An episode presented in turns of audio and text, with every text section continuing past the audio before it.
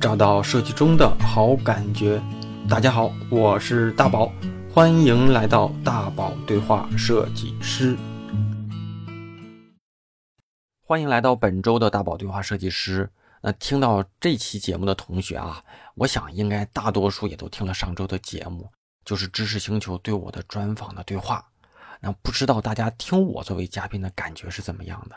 那大家也可以在评论区里写一写你听完上期的一些感受啊。那一开始啊，他们做这个音频访谈，其实就是为了记录我们俩对话的这个内容，作为后期的素素材的储备。但其实咱们是做播客的嘛，就是做声音的嘛，对吧？所以我觉得特别适合把我这些年的故事用声音的这种方式做成节目分享出来。所以呢，能让这些年一路听大宝对话设计师这个节目的同学们对我的认识能够更真实，也更立体一点儿那见过我的同学，尤其是在一些聚餐的同学里，应该对我的感受，或许跟节目里的呈现也会有一些不同，或者是能够印证大家对我的一些感受的一些想法吧。总之呢，我觉得用这样的形式分享给大家还是挺难得的啊。那这周呢，是我们对话节目的下半场，所以我。开场就不多铺垫了，咱们继续开始今天的节目吧。那我们说回就是咱们之前在大厂的这段经历，嗯，因为呃我在看您文章的时候，您提到有一句话，就说你好像呃总是能在最适合的节点进入一个比较适合的大厂。那您觉得您是就是这这个技巧是什么？或者说您觉得您自己的运气很好吗？为什么您总能在合适的时间遇到对的结果呢？我感觉有时候吧，很多人纠结啊，这个我要不要这个，要不要那个，就是他认为有的选，但是有时候你没得选了，反而就更好一些啊。但是我觉得早期挺就我自己觉得是运气肯定是为主的，甚至说我跟设计师年轻的同学们我也这么说，我说就是你把你自己可控的这些事情全做到你认为的最好。剩下呀，你就盼一个好运气，因为如果要是你即便不行，你也不后悔了，你会觉得我能做的我都做了，就是这个没有什么好遗憾的了。所以，我我讲一讲我我早期的故事啊，就是我也不是那个零八年工作，我也不是那种什么名牌什么大学，或者是有什么厉害的师兄师姐学长这些推荐。江苏上完学之后，直接去了广州。但是去之前呢，我可能也会就是盘一盘广州有哪些好的公司嘛。然后一顿投，然后投简历呢，就是，呃，我我昨天还跟人说，哎，前天前前天吧，跟直播的时候我还跟人说，我说我当时第一份工作面试了九家公司，前八家全是小公司，然后只有最后一家要了我，最后一家是一个就是那种 f A 公司，是一个特别好的一个公司，然后我觉得这个我都特别感谢前前八家他没要我，因为他敢要我了就没有最后的这个机会了。这是第一个，其次是当时要我的一个理由，我觉得也是我自己创造出来的，就是这个公司在上海也有公司，上海有公司，北呃广州有公司，然后我当时投简历是也是海投，也然后就找人家官网或者什么投，结果上海的那个公司打电话给我，他以为我在江苏嘛，去上海理理论上很正常嘛，然后我那个时候在广州，我说我说我在广州，我看我以为是你们广州这边公司招人呢，他说不是，很可惜，帮就就给挂了。然后我当时想着，我他妈的没有一个大公司那个找我，只有这一家私 A 公司找我，还是上海的，怎么办？我就直接去去广州的公司，直接去上门。我说我来面试，然后人家 HR 说行，你好，你坐在里面。然后，然后，然后人说那个呃是谁联系的你？我就直接说了，我说我接到你们上海公司电话，但是我觉得我在广州不甘心，我就来这。大概是这个意思吧。那人家你人家懵了，你知道吗？人说行行，我给你找个那个面试官，直直接就是他们的那个首席的创意官，就是就是在行业里都是大师级别的人。人一聊完，第二天我就去了。所以我觉得就是你能做好的做好了，剩下的就也也有运气吧。我觉得我能做好的就是我我如果这次我都上门了也不行，那那我也认了。反而就是你你上门了，你这么一搞，反而成了。再到后来，就是你在同类别的公司里，基本上跳槽什么的就比较方便了。就像你进了腾讯，你再去阿里，就比你在小公司去阿里，它可能就容易多了嘛。嗯，所以我觉得早期就是有运气。像您刚才说的这个没得选，这个是什么意思？没得选吧，就是说我就是早期是运气嘛，然后后来就是从广告行业到互联网，其实很多呃同同行还在就是从什么本土 FA 到国际 FA，什么美术指导到创意总监这种嗯去挪嘛。但我当时就感觉好像行业这种传统的平面广告、创意广告都不行了，现在都去做一些互联网的这种网站呀什么的了，而且这种互联网公司好像已经成为这种设计的主流的这么一个一个群那个一个转型的群体嘛。然后我可能嗯也是因为有些同行去。去转型，然后我也是因为推荐，然后进的。当时第一家就是那个创新工厂，然后后来就是也是各种面面试什么的去了腾讯。我觉得这个也算是有一些我自己对趋势或者判断吧。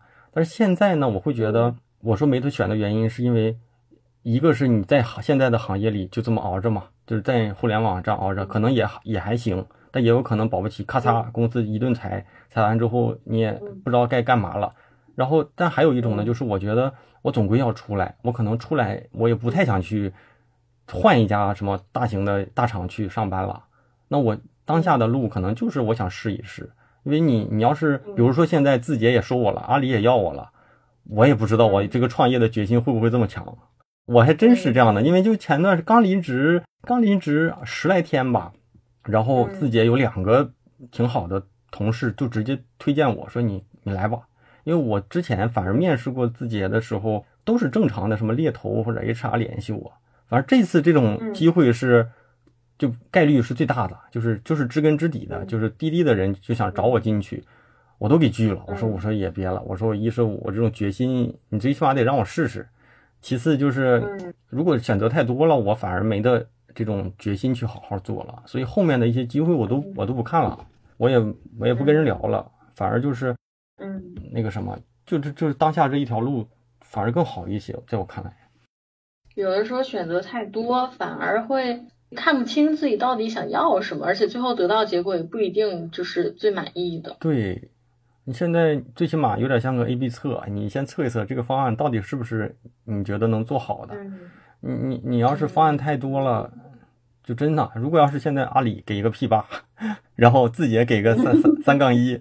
我谈也是往这个方向谈嘛，但是如果真要这样的话，我肯定不会创业了，因为那个那个是确定的，这个是不确定的。其实我我因为我现在也是作为一个怎么说职场的，嗯，因为我现在的职场大概也就是有三四年的经验。其实，嗯，您您面对的这些呃这些困境啊，这些点啊，可能都是我未来会也会面对的，所以我是一边在和您做采访。一边也在吸收和学习，我就瞎聊聊。因为感觉确实都是会早晚面对到的。那同样是面对选择，同样是面对可能有转变的这个过程，那自己的心态到底应该怎么调整？其实确实有从您这儿学到一点什么东西。反正我现在就是，嗯，我最大的感受就是，我我我我还现在还真不把收入放在第一位。就是我昨天跟家里人还说，我说我觉得搞钱的机会还是有，就是你想搞钱还是能搞到，但是你现在应该把精力用在你现在最想去验证的一些模式上。就是很多年轻的同学会说，呃，就是我这个职业发展啊有瓶颈啊什么的，我应该怎么去规划自己哈？设计师特别，或者是我相信你很多年轻一点的同学啊，他特别想要一个确定性的结果，就是我最。我我最希望你给我一个一本书，这本书里你告诉我看哪一章的哪一段哎，这一段就是我想要的答案，我照着做，我就能，我就能，对吧？我就拿到一个秘籍。就是在一个混沌的环境下，他们特别希望说要一个很很直接的答案，但是呢，就就有点像什么，就有点像你在一个陌生的地方，我特别想要一个地图，我想赶紧出去嘛。嗯。但是其实真实的这种环境下，它没有这样的地图。就就哪怕说，我经常会说，我说你哪怕说像人家马化腾、马云重新再做一次阿里、腾讯，他可能也不一定能这么成功。这东西就是这样的，反而在这样的混沌的这种场景下，我们最有机会拿到的不是一张地图，就是一个手电筒。手电筒就是我照不到出去的路，但我能照好脚下的路，就我能知道我下一步怎么走，我别掉到坑里就行了。所以你只要做的这些事情有价值，你可能往前走了五十步，你自然也就出去了。所以，我现在觉得很多事儿吧，我可能做的没有像我预期的结果那么好，因为确实是很多你规划不出来。就像这星球最后没有冲上去，我也没办法，我也没办法。但是有一个我能确定的是，我我比如说我在做一些星球的内容，然后我在做一些呃一些专业的内容，然后这些内容是有积累的。然后那这些内容有积累之后，可能在某一个点它就会有一个复利的爆发。那那这个就是我把手电筒，我先照好眼眼前一步一步的路，那我走了五十五十步之后，我自然也就有可能我就就出来了。就像比如说咱们今天的这个专访，也有可能是确实是我们这星球内容啊什么活跃度还行，那咱们星球的平台找到了我。那那个我之前是没有这个计划，我也不知道还能有这样的计划。然后还有，其实这个就像，呃，我就想起之前看节目看到的一句话，就是说焦虑的反义词是什么？是具体，就是你焦虑的是很远的事情，但是当你把它去拆解成一个一个眼下要面对的事情的话，呃，这个焦虑就不复存在了。其实我觉得和您说的是一样的，就是。你想要一个太远的答案是得不到的，尤其是在如今混沌的情况下。嗯。但是如如果我们抱的心态是拿一个手电筒，嗯，只照亮脚下的路，一步一步的去走好，那未来是会给你不一样的惊喜的。对，所以有的时候就是你可能一条一条道走到黑，咱也不知道能不能走出去。但是你走一步看一步，就有可能，就是真是有可能。而且我辞职，然后呃，就是。包括在公众号和节目里发出去之后，就有很多过去的老朋友，可能联系的都不多，但他一下知道你这个事情呢，他就会直接会告诉你，哎，这有个项目，你要不要做？那边有个机会，你要不要去看看？然后学校的老师直接就找我说，我们最近学校专业课这边缺一个专家，你要不要做一个外部专家，给我们老师做一些培训？结果我去跑到学校里给老师做一个课程指导，然后还有就是就是这种的，因为这些你就不知道，哎，原来还有这么多机会。以前你也就是你不说出来，别人也不知道。但是你不说出来，你也不知道会有这些机会。其实那个大宝老师，我因为我也呃已经采访过一些新主了嘛，我发现我采访这些新主都有，包括您都有一个共同的特点，就是大家现在都很走一步看一步，就是顺势而为。先且顾眼下，把眼下的这一件事儿做好，然后你们都相信，把眼下的事儿做好之后，未来也许会得到不一样的东西。但是大家都对未来的结果并没有执念。嗯，你觉得这个是不是一个成功人士所共有的特点呢？其实我我觉得就是。我我以前也跟一些就是年轻点的设计师说嘛，就是其实大家当时就是这样的，说我现在做不好，能不能推荐我个什么书，我就能看完就能做好。然后我就会说嘛，我说牛人跟普通人差别在于什么呢？在于普通人说，啊，我因为看到了这个结果，我才去做这件事情。就像很多人说，明星一年赚那么多钱，给我那么多钱，我也能干。但是他其实是因为他做出来一些事情才得到这么多钱嘛，就是因为你相信这个事情他肯定合理，所以我才去做，做完了之后他可能会出现相应的结果。那我我可能也觉得我现在做的这些事情合理，那未来可能会出现某个好的结果。所以，我我自己包括我自己，确实是身边有很多就厉害，就我在我看来天赋挺挺好的、挺厉害的人，然后他们会觉得我有多牛多厉害。其实我我。可能年纪大了，接触的人确实挺多的，然后我就觉得可能我在某些方面真的是挺一般的。但是为什么我好像就包括电台也好，什么也好，好像出来了那么一点成绩，就是因为很多人是坚持不下来的，他搞了两期就就算了，然后我好像就一直这么搞下来之后，我就被露出来了。就你你包括说做设计电台做了六年多，应该是在圈子里一是积累的比较。久的那一批，其次是收听活跃度最最多的那一批。但是其实有些嘉宾他也是设计圈子里面的挺厉害的人，他们也也做过，但是搞了两期就不搞了，要不就是觉得麻烦，要不就觉得没什么效果。但是可能天赋他不比你差，所以我觉得有的时候是我相信他能好，所以我才一直做。但但是大部分人会觉得到底行不行？行我就干，不行我就先算了，我还不如干点别的。但是其实，如果说那些人他们就只做了两三期，就觉得没看到结果的话，那这个周期会不会太短？有些东西，你要说做播客这种，我就觉得投入产出比确实有点低。我觉得现在做播客，我做设计播客，有一部分就是为了真正就是服务年轻的设计师，或者是为这个行业做一点小贡献。他的。投入挺高的，但是它的变现呀什么的，都跟那些短视频也好，或者做什么设计课程也好，或者做公众号都不能比。但是播客它有一些其他的这种，呃，就是这种承载信息的方式，能够真的能够影响一些人。比如说有一些大师，有一些前辈专家，那如果他要是以这种文字类的专访呢，他可能会说的特别官方，他就会比如说我跟阿里的老大一个屁实聊。那如果要是他要文字这种的，那那落到纸面上又得代表阿里，那他还得去公司打申请，然后跟你说的东西其实很行业的。但是然后我们以个人设设设计师的这种非官方的那个角度上说。他就特别的是像你的老大哥一样的，哎呀，就他说我以前也是还房贷，天天也吃不上饭，我也住过什么地下室，他也会跟你说。但这些事情如果没有这种方式，他永远不会被说出来。他们要不就是电视的视频的专访，要不就是，要不就是那种文字稿。但是跟我们这种，我当时我的节目叫大宝对话设计师嘛。对话设计师有的时候更像人家说那个叫铿锵什么三人行那种的，就是互相有观点，但是我尽量是把他的观点多挖出来一些，然后这样的话，其实很多设计师有有的设计师一边听一边记笔记，有的设计师在某些节目里都听哭了，我我我是真收到这样的反馈，然后还有一个你看还有一个设计师，我觉得我就不说是谁啊，就是他跟我聊天的时候对话的时候是在一六一七年吧。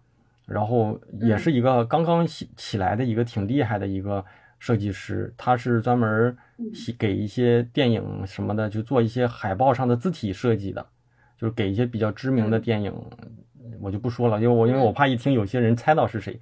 结果去年前年吧，因为某些原因他就去世了，所以可能在市面上留下的声音，这就成为一个永恒的这么一段声音。所以他当时去世的时候。行业里有不少年轻的设计师就回到这里去听一听，说纪念纪念，我都不敢听。说实话，我都觉得听完我都怕我特别难受，因为他当时讲的就特别好。我觉得这这种方式就是变成了一个没有那么有功利的事情。因为短视频，包括说像公众号，它有一个问题就在于，他把内容写完之后，因为每个人他都关注了大量的相相关的内容的这种播客，或者是不是就博主嘛，或者是公众号的一个这些人嘛，创作者。就是缺你一个，他都感觉不出来。公众号发出去两天，可能这个阅读量基本上就定在这了。但是播客这种呢，它本身订阅的人就不多，他真正能够坚持听，他就是喜欢每天每周听你聊点啥。所以它是一个缓慢的过程，甚至说，因为他比如说听了你最新的这期节目，然后他就觉得你说的可能给了他一些，给了他一些新的观点和知识嘛，他就会从第一期开始刷。就是我现在也能收到前。五六年前的节目的评论依依然都能收到啊，一样。他跟那些什么短视频，你短视频你消失了，别人都不知道。你在这个嗯，对于这个用户而言，他都不知道你没了。但是这里面你不更新，有人就会催你啊，所以不太就不太一样。那其实从这个问题，我们可以直接问到后面的有一个问题，就是因为您也写了书，然后也。一直在做这个声音的播客，然后包括现在也做了星球，也做得非常好。就这三者对您来说，它各自扮演的角色是什么呢？就是您能从这三个不同的事儿上得到什么不一样的东西呢？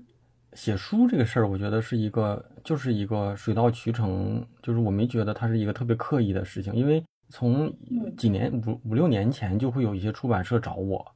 只是那个时候，我就一直没有腾出来这个时间去做这件事情。然后后来呢，就是我跟广西师范大学出版社的编辑聊的时候，我觉得好像我这个时间下面应该是可以写点什么了。然后我就签了合同，就开始写。但是我发现第一本书你的压力太大了，就是你会特别想写一本完美的东西，但是你越想写，你就越写不出来啊。毕竟是在写书哎，是吧？对，然后就。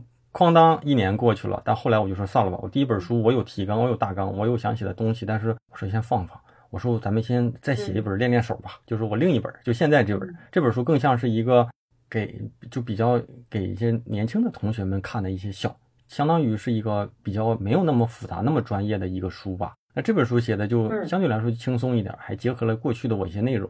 然后这本书写完之后。首先是它豆瓣评分就挺高的，高的时候有八点五，后来有个八点二，反正八分以上。就是我觉得好像帮助了一一一些人，而且而且我通过这本书还认识了一些读者。就以前可能会通过微信、电台什么，但是现在在通过买卖书，然后人家 有一些人找到了我，我觉得还挺挺特别。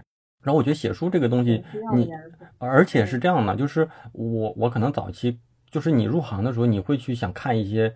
那个所所谓的教程类的书、专业类的书去看，看着看着，你可能会去看一些，呃设计师的书，就是更像这种大师写的书嘛，观点类的、案例类的。然后我就发现你你看的书基本上都是日本设计师写的，就为主，然后再就欧美的，国内的少。所以我就觉得设计师可能真得需要几个技能，一个就是本身就是你的专业技能，就是你的所谓的作品嘛，对吧？就是你的专业的这块儿。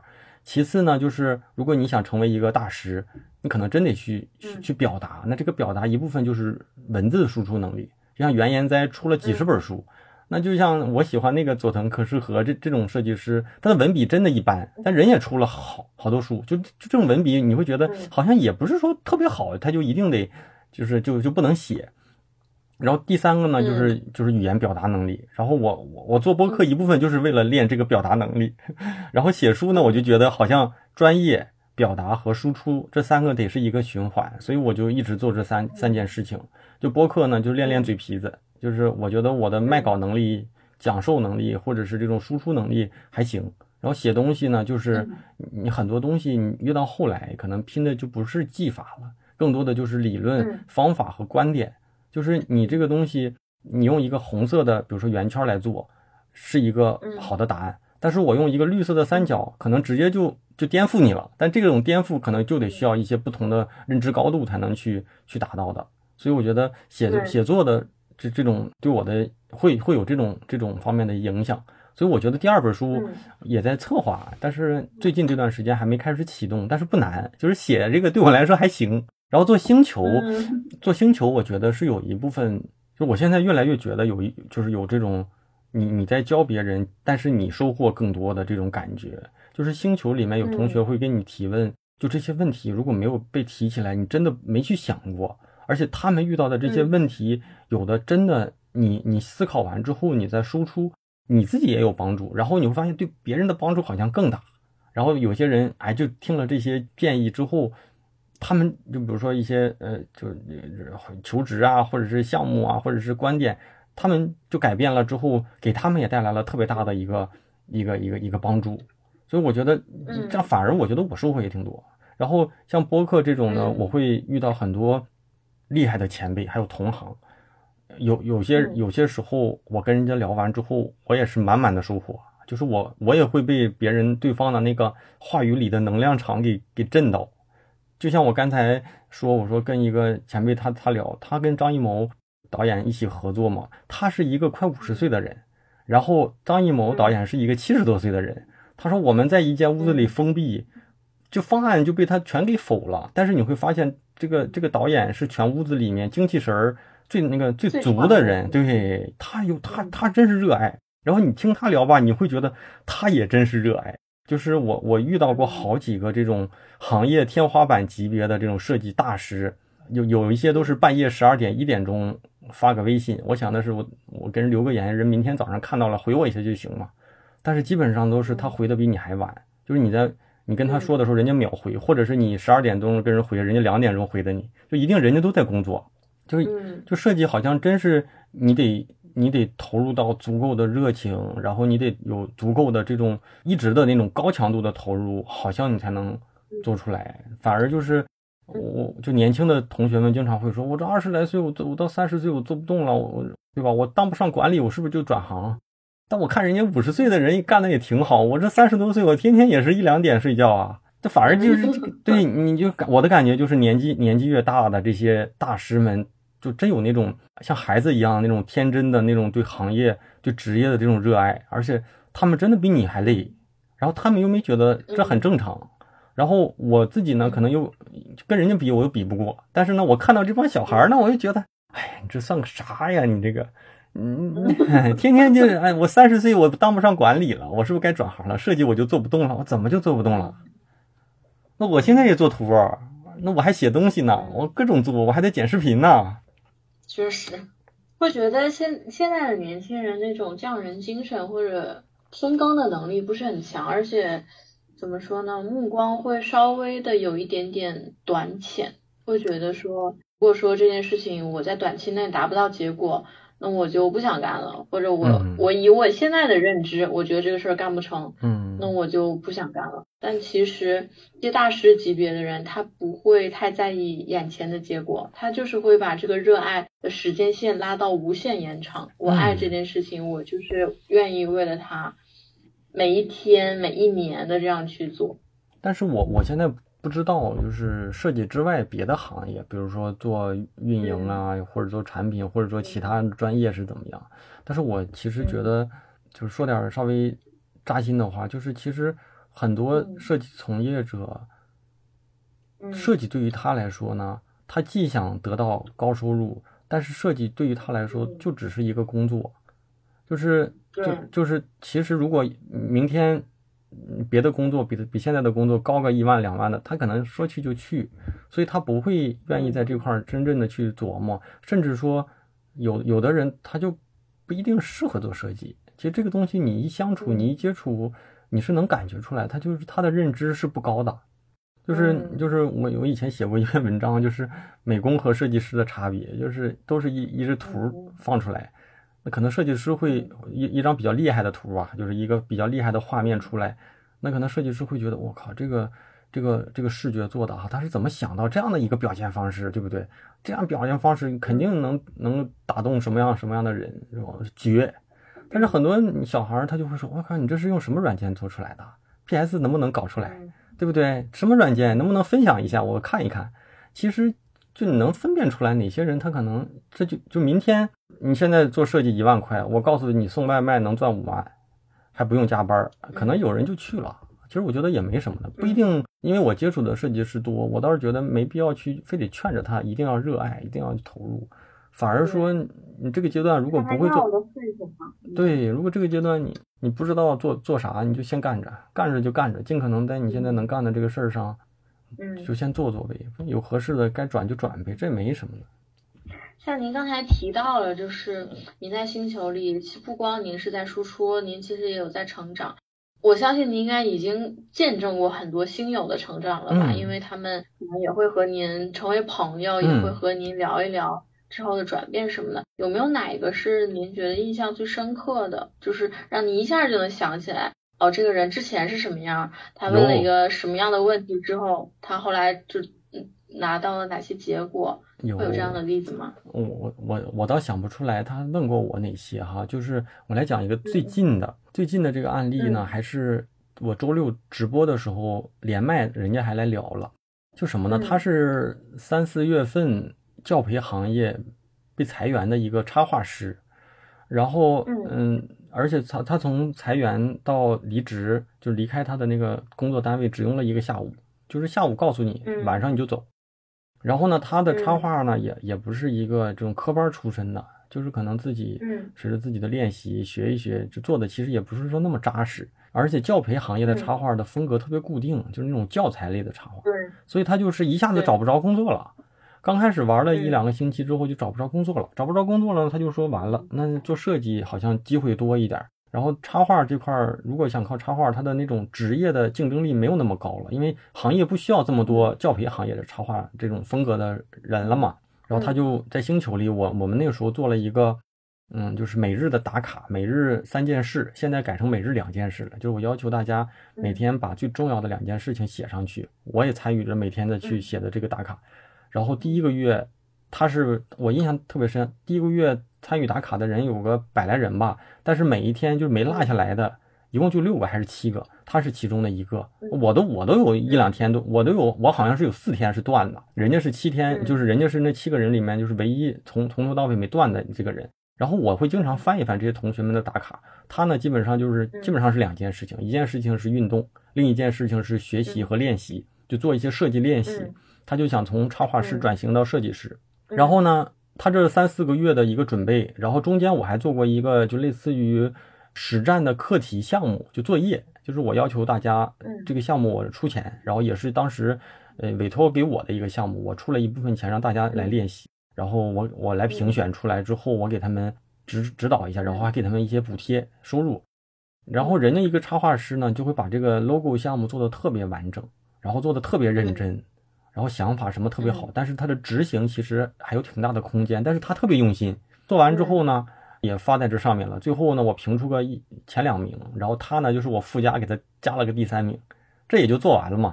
做完之后，我就觉得他那想法挺好，而且做的也特别用心。上一两个星期他就开始求职，他这段时间就没求职。然后上一两个星期，好像就是上一个星期就是开始求职，投出来简历就有面试嘛。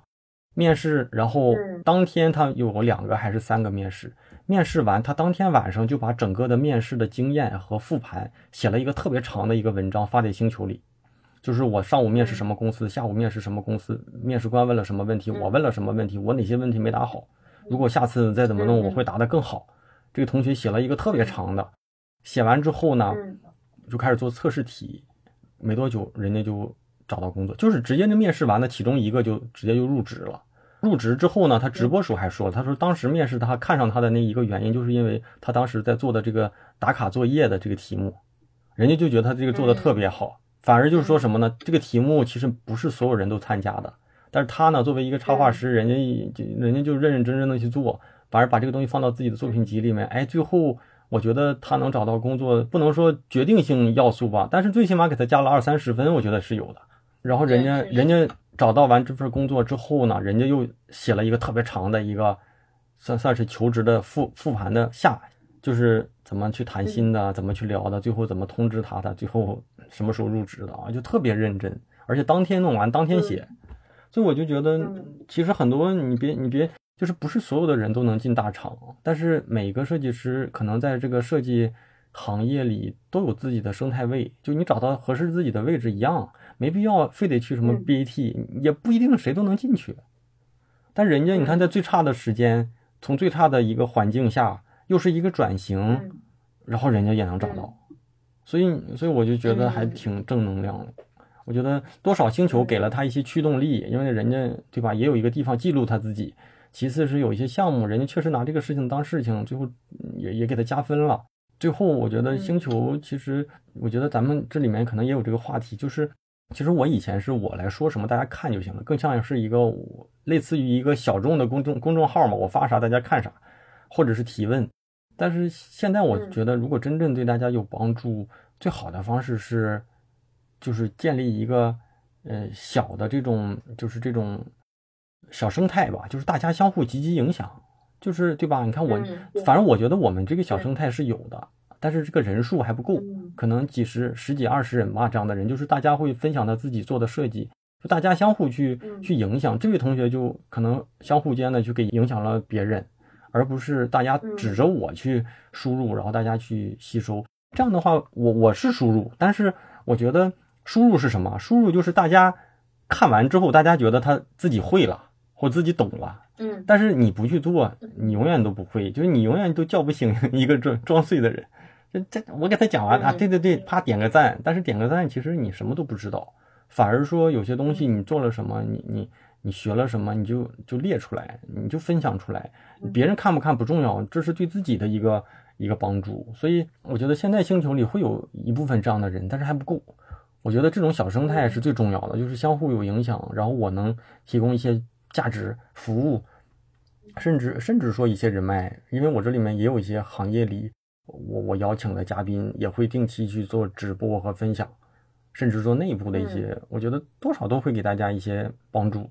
但是其实还是我觉得做的不够好的，就是还是没有把那种积极性调动的再好一点。就如果能再好一点就好了。那从这个角度来说，您现在可以给自己这个星球打多少分呢？我觉得如果要是十分的话。七七分应该是有的，嗯，就是我的内容，我自己觉得我自己输出的这部分还行，但是呢，就是我认为应该有更多的同学能够在一起加入到这种相互间的积极的生态建设当中，现在还是少，但是我觉得比之前是好。嗯，就是就比如说有有一些同学，他们就是现在以前都不读书。但是现在就是读完书，人家就会做一个读书笔记发出来，嗯，然后读了哪本书好，人家就会分享出来。然后今天做了哪些设计练习，就会分享出。没人要求，我也没要求，但人家就会分享出来。反而你看哈，就是他老是发，你就会知道这个小朋友他这块做的好。他做的好呢？嗯，如果我要是真有一些这方面的设计需求，我就可以直接找他来帮忙给我去承接嘛。但是如果你只是别人说啥你点个赞，我都想不起来你。所以这个事儿有时候是这样，就像我那次做的那个打卡的那个项目，那最后评出个一二三嘛。那第一名、第二名这些同学，我就知道他是做的确实还不错。后来有一些项目，我就第一个时间我就能想到他，我就对他也有好处，对我来说也能够分担一些，我觉得挺好的。其实我现在再回头看一下我们这个采访大纲，我会觉得我问的很多问题。其实已经能找到答案了，就是从您刚才说的这些事儿里，可能我们还需要一些更多的小例子，就是比如说，因为您之前说过一句话，就是在没有限定条件下，设计永远没有最好的、最正确的方案，只有在当下适合的方案。嗯，就是比如说这种金句上的，有没有什么案例可以方便咱们解读一下？因为您的呃理论啊观点啊，其实咱们已经呃聊的比较透彻了，是已经可以自圆其说的这种了。但是具体的论据上，咱们可能还没有更丰富一点。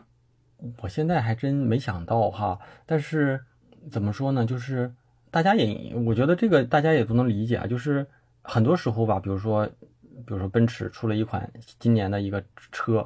我们都会觉得啊，它的设计、它的功能完美，在这个时代是最好的。咱不用讲车吧，就说苹果当年 iPhone 四出来完美。但如果现在苹果出那样的一个东西，大家可能小朋友都不都不愿意玩，就会觉得这很古董啊。所以很多我们认为比较好的、好的这种设计，一定是在当时的一个要求能力范畴里呈现的，它才是认为。哎，是好的，但是如果你你就是对吧？如果你要脱离了那样的环境下，其实它就没有价值。所以设计永远都可以再好一点，但是任何商业设计吧都没有一个无休止的一个那种时间，对吧？所以它是艺术创作，可以一张画画八年，但是一个设计它总归都有一个节点，你只要在那个节点下做了一个，在这个节点下咱们认为是比较正确的事情或者更好的方案，我觉得就行。我我们做设计。最大的感受，尤其是互联网，就是这样的，就是这个东西，咱现在是先上去，咱们先做一个我们认为，哎，这个节点下这个方案还不错的项目，先上。上完之后，如果不行，我们赶紧再去找方案，再去调。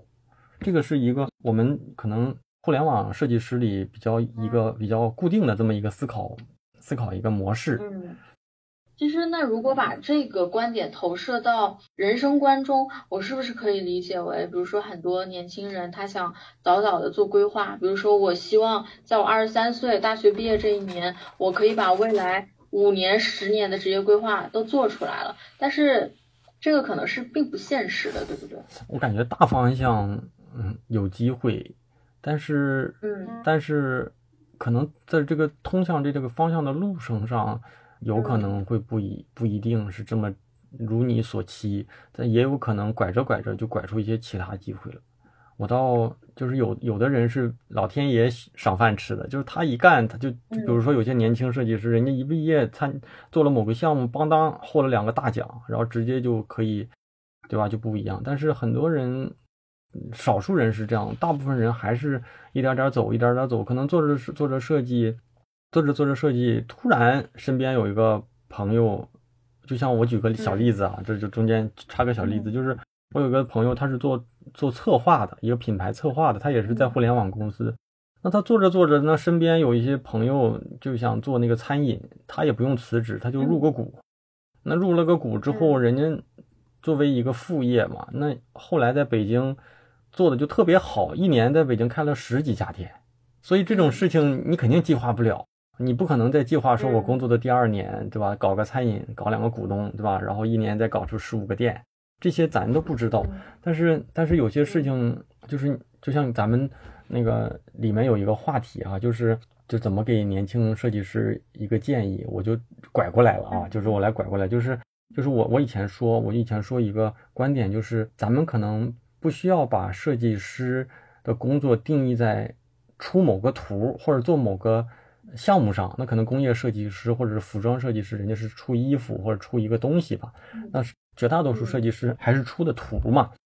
如果大家这样的话，就会说：“哎呀，我那个对吧？就我可能我不做图，我就不是设计师。但我一直觉得，尤其我现在这两年，我觉得你只要做了设计，你带着设计师的这种思维，你做很多事情可能跟别人都不一样。就是你的这种优势你自己不知道。就比如说，在几年前，我我也是跟一个朋友吃饭，他跟我提到了一个一个品牌叫超级植物。他说超级植物这个品牌就是两个美院的同学一起搞的，然后就就就一看就很设计师，就人家又有创意又有视觉又有风格，然后卖的又特别好，说很多资本就想入股。然后这两个人呢，人家就说我们不用入股，我们也不知道要你们钱干嘛，我们自己搞得挺好。但是你一看呢，这个品牌就一定是只有设计师的这种脑袋瓜才能干出来的。所以说，很多人就是说，哎呦，我不干设计了，然后我把 PS 电电脑一换，我就开个咖啡店，它就变成了一个咖啡馆老板的模式。不是说不对哈，而是说你的设计师的这种模式和优势你给浪费了。那如果一个设计师开一个设计师主题的咖啡厅，是不是有一些其他机会？或者是你一个设计师，你把一些品牌和营销的策略用得很极致？你是不是也有机会？但大大大部分人就是我开一个书店，我开个咖啡店，然后就变成一个特别中庸的咖啡店。那这种其实就是浪费了，反而说设计师的这种价值就被辜负了。就大家就把那个出图的那部分认为是设计师，我不做图了，我就不是设计了。但我自己觉得反而不一定，甚至说你你你做什么，你带着设计师的那个身份去做，或许都不一样。反而这个不一样，有可能是成为你成功的一个关键要素。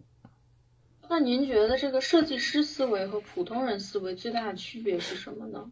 这个不一定。您从何看到？哎，这个一看就是设计师做的。嗯。或者说，比如说我们这种圈外人、行外人，比如说我，我个人我不是设计师，那我我也想拥有这样的思维，我应该从哪方面去着手呢？我感觉有一些沉淀和能力吧，可能只有你做了这个。你可能才会有，嗯，但是有的时候就是你可能没做这个，但是你有这方面的天赋，你可能也会有啊。就比如说，嗯，有的设计师他有那种艺术家这这种能力特质吧，那都是开一家店，那他比如说在在这个时间节点下，在这个路口下，那有艺术家那种风格的，那他可能他的装修上、他的主题、他的名字上，可能一看就是啊，一进来像一个美术馆。那有一些设计师或者是营销人，他就特别擅长定位，他就知道这群人路过的这群人里面哪些基数最大，他就用哪种口号或者哪种营销模式能搞定他。但是如果是咖啡馆，比如说你就是做一个咖啡厅，你是一个老板，你是一个咖啡师出身，那你可能你更多的经验或者是能力是在咖啡豆上或者咖啡口味上。这个就是互相的竞争不一样，所谓的定定位策略不太一样。所以如果就是如果要是你不把这些，因为我自己就会觉得吧，如果让我开一个店，我的那些营销营销能力就能释放出来。这个优惠券怎么设计？这个对吧？这个菜单怎么搞？这个招牌怎么搞？我觉得我应该会比普通的店在这块做得更好。甚至说那种线上活动，双十一活动能不能用在实体店上？我也觉得更有机会。但是如果我把这个关掉，我不干设计了，老子就要去做一个店，然后最后就是研研究怎么进货，怎么打折，这不就跟人家比，你也没啥优势。而且人家干了五六年，你你啥都不会，你凭什么觉得你开一家店你就能活？人家就就比别人做得好。我觉得你反而你你没什么优势。这个设计师思维，如果我们往具体一点说，嗯，比如说往几个关键词上说，您觉得嗯有哪几个词可以稍微概括一下呢？就是能让圈外人更明白这个我们说的设计师思维到底是一种怎样的思维。这个哈，可能还得去去看个人的这个设计师的这个能力模型。体验设计师，比如说前几年体验设计里面有一个叫服务设计。那如果你是做体验做服务的，你能不能在某一个生意里面的这种服务交付做得比别人家好，设计出一个好的服务模式？那营销的能有营销的这种模式体系的设计和建立，比如说我可能做一个菜单，可能就比一般的那种可能会做的转化效果就会更好一些，定价体系怎么弄的可能就会更好一些。而且我觉得作为设计师，我会有一些验证思维，就是这个东西如果没达预期，我是不是别的方式就能能去 A B 测一下？那这些可能还是我觉得还是得建立在你自己的能力。那如果你是一个。艺术家型的这种视觉型的设计师，那你你的，比如说你的这种设计能不能让人觉得我靠，这个我看到这个菜单我就想拍下来，觉得这个想特别好看，对吧？我的这个订餐卡能不能我都不舍得丢了？那这也这也是一种能力嘛。可能这些大家可能就忽略了，大家会觉得我要是真不做设计了，我就不做设计了，我就去做别的了，那你反而就归零了，你真正的那些加分的东西可能就没了。其实我觉得这种设计思维是不是它是在品牌运营还有其他的可能那种技术基础之上的一种能力？就是我可以把这些这些所有的不同的逻辑都运用起来，然后通过我在画面上的这种排版啊、元素的使用啊，对，然后比如说通过不同的按钮怎么去排列，对，然后使它的呃效果最大化。如果我是做品牌项的话，我就把这个宣推的效果放到最大化，曝光的效果做到最大化。我觉得是。如果我是运营。啊，我是运营营销的话，那我就把这个转化还有数据的力量放到最大化，对吧？我觉得，我觉得是是应该是这么去考虑的，要不然的话，你就辜负了你过去的那些积累。因为不是只有产出的那一张图才叫设计，就很多你你的思考模型有有可能是是改变不了的，就是有可能你要是做了很多这种营销设计，做了多年。你可能你你你就会知道某些对吧？比如说你的定价相差多少是让人家你的利润最大，但是对别人来说呢，又可能选择更倾向于你利利润最大的那个。那这些东西，你要是敢去试，反而是一些机会。但是如果你你你你把这些东西给辜负了，你就会看同行怎么搞。那同行这么搞，那我们我们也这么搞呗。但是你这么搞。首先是人家比你多做了几年，你又是一个新的一个呃入入场者，一个小小的一个创业者，你怎么去保证你做的比别人好呢？反而说你唯一有一些机会的就是你具备的，他不具备。所以我就说像超级植物这种的，我就举一个例子嘛，就是人家就是可能过去的那些植物摆件儿什么的，那就是好看一点的，对吧？然后。或者是怎么样的？那人家可能对吧？人家做一个桌面的植物摆件，人家弄一个松树，人家说放轻松，对不对？然后那个一顶那个什么一定红注定红，人有一个注定红的那个植物嘛。然后我送给我的同事，我就他是他也是在短视频上有一些粉丝，我就直接送他，我说注定红。这些东西过往就没有，而且它的设计反而就是利用了他这种天赋，因为你有这个创意，你设计不出来可能也不行。但是我觉得这种创意可能设计和创意很容易在设计师上结合出来，它就变得更有优势嘛。再加上在那个节点下，我不知道人家是不是有一些更好的一些呃投放的一些什么的，人家就出来了嘛，还挺贵。我们觉得这种这种设计的能力，首先是会让人让人一眼就能记住，这个是第一。嗯。第二是会让人一直想看，就像您刚才说这个例子，就是我看到这个菜单。我第一眼我就觉得哇，这个菜单太好看了。第二眼我甚至想拍下来，我甚至想分享出去。对。然后第三点是，呃，通过前两者，我甚至能达到其他不同的特定的目的效果。嗯。比如说我这个是一个餐厅，那我通过这一份菜单，我就能让人家继续想来我的这个店，继续想来吃我这家的东西，然后甚至让大家主动的帮我去宣传。这三点是。是一个进阶的，但是都是通过设计思维来完成的，对吧？对，就是可能不一定是，不一定一定是在土上面，你，装修上是不是？你的陈列上是不是？就我刚才又想到一个，但是我觉得如果要是成都、重庆的小伙伴可能会觉得我我比较土啊，就是在几几年前，十年八年之前吧，我第一次去吃一个火锅店，就在北，然后那时候没见过那种牛油锅底，一般咱们上来都是红红的一锅端上来。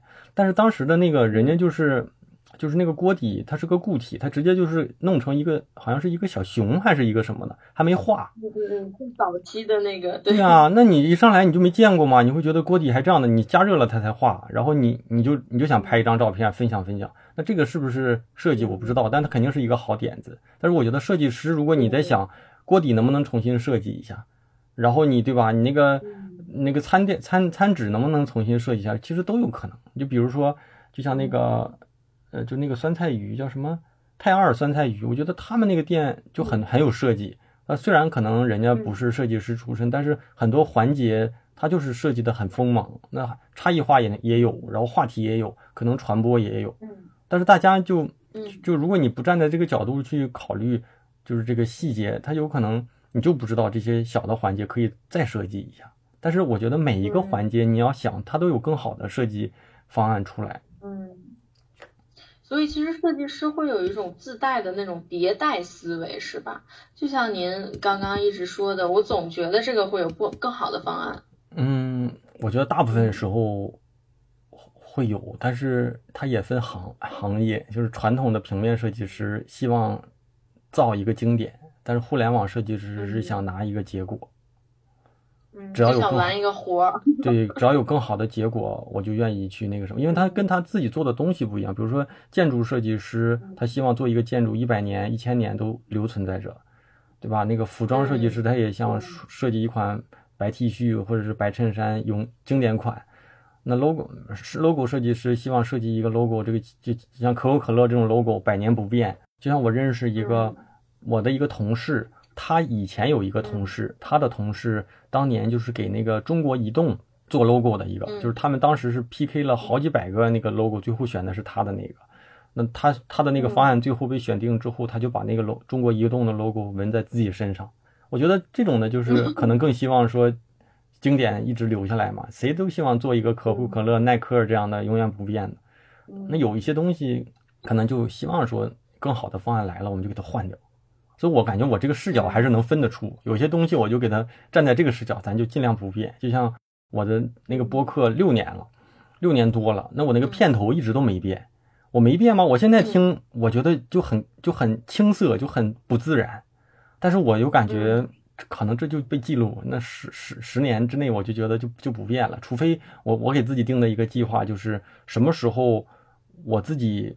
会做音乐了，我自己编一段曲，我就给它换掉。如果我不会编曲，我就一直用这个，就一直用的这个。嗯，那个片头的音乐，然后口号，还有那个 logo 都没变过。然后有一些同学，因为现在知道我的这个节目，然后回过去听我早期的节目，他们也会说，大宝老师那个时候的声音特别青涩，我自己都不敢听，我自己听特别尴尬，就特别尬。有点早年的记忆突然攻击我的感觉是吗？对。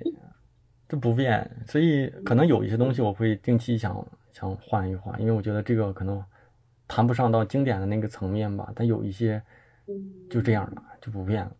我们这边的这个采访其实问题上基本上已经差不多了，那最后还有一个就是这个固定话题。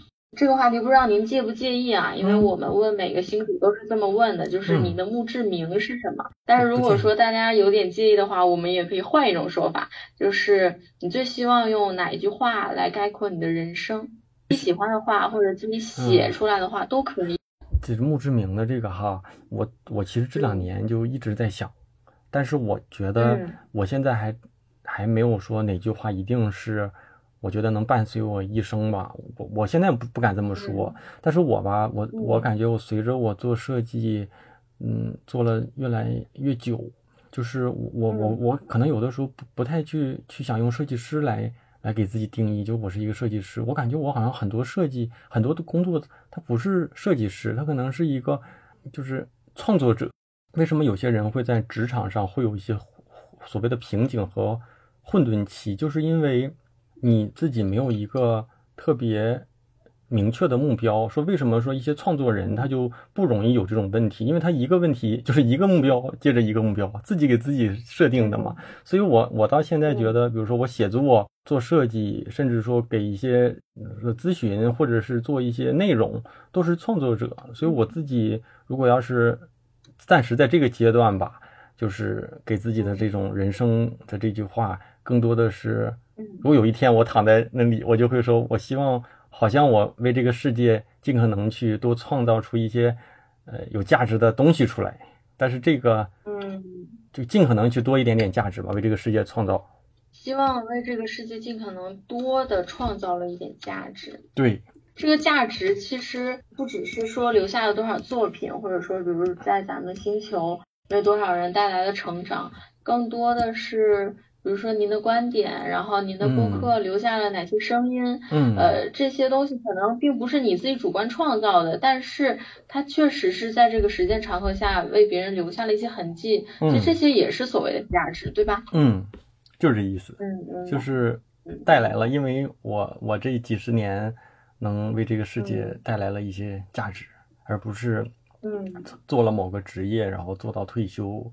什么的。我觉得好像我我做的这个工作应该没有什么职业终点，应该一直做到老吧，应该不会说到六十五岁什么的就就就就不会的。反而我觉得应该越到后面，自己的这种表达和创作的欲望就会更强一些。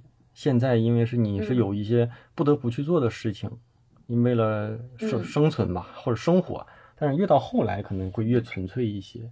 有可能去更写一些更多的东西，有可能去，嗯，就是对吧？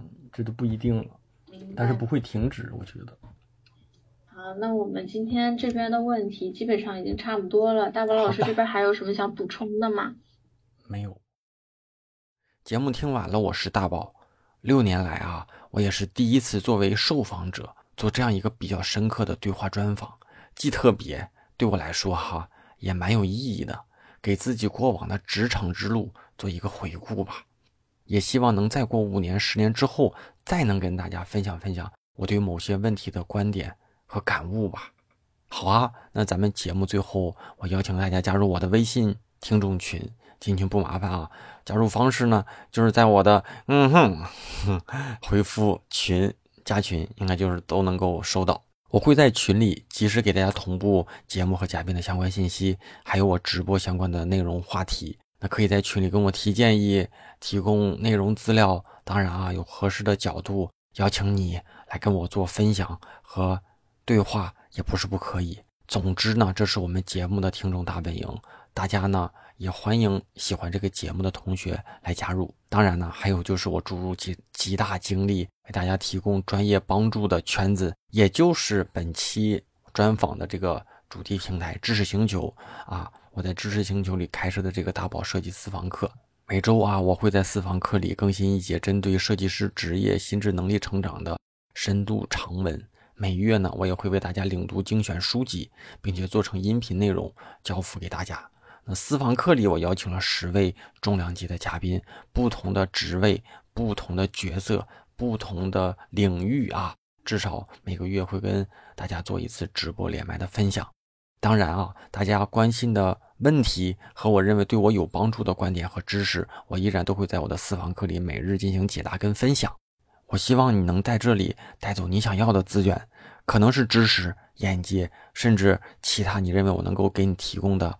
价值跟帮助吧啊！总之呢，我会全力以赴的给大家在这里提供帮助，依然强力的推荐给在职业上有困惑的年轻设计师，想要获取更多设计资源人脉的上进设计师，还有就是大宝对话设计师的忠实听众，想上传补个票，给我一些感谢，给我一些支持的啊！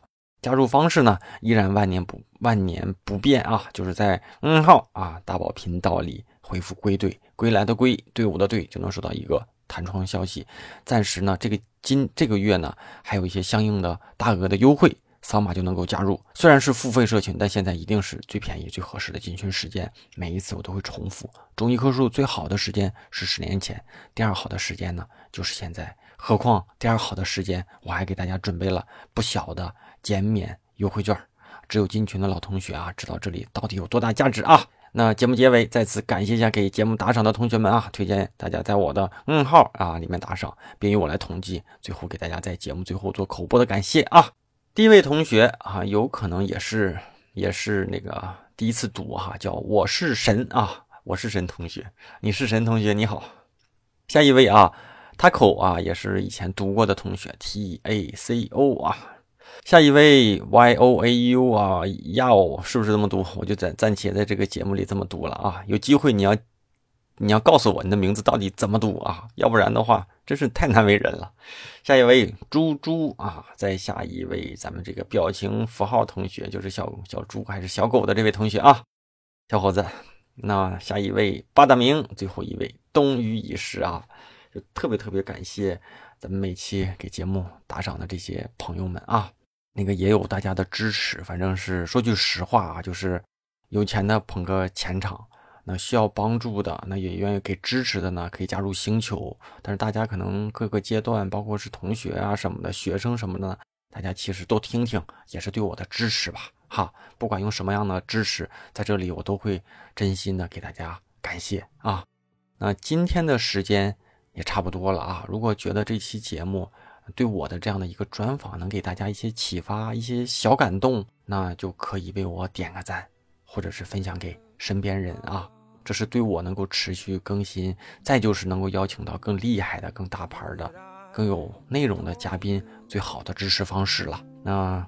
本期节目就到此为止吧，咱们下周三晚上十点钟左右，网易云音乐、喜马拉雅、小宇宙、张酷荔枝等主流的音频平台就会同步的更新啊，咱们下周三不见不散了哈，拜拜。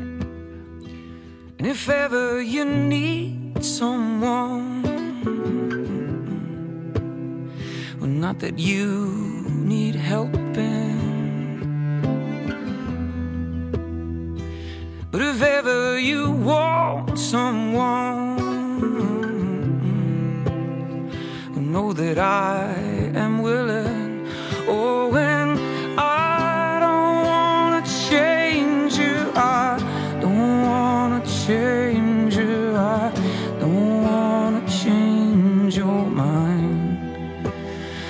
I just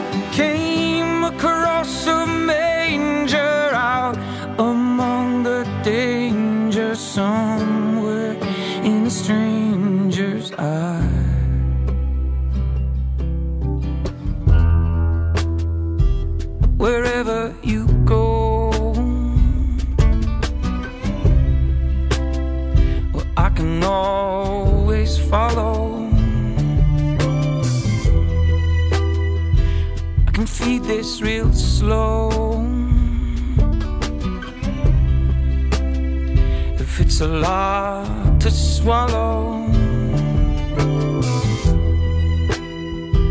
If you just wanna be alone, well, I can wait without waiting.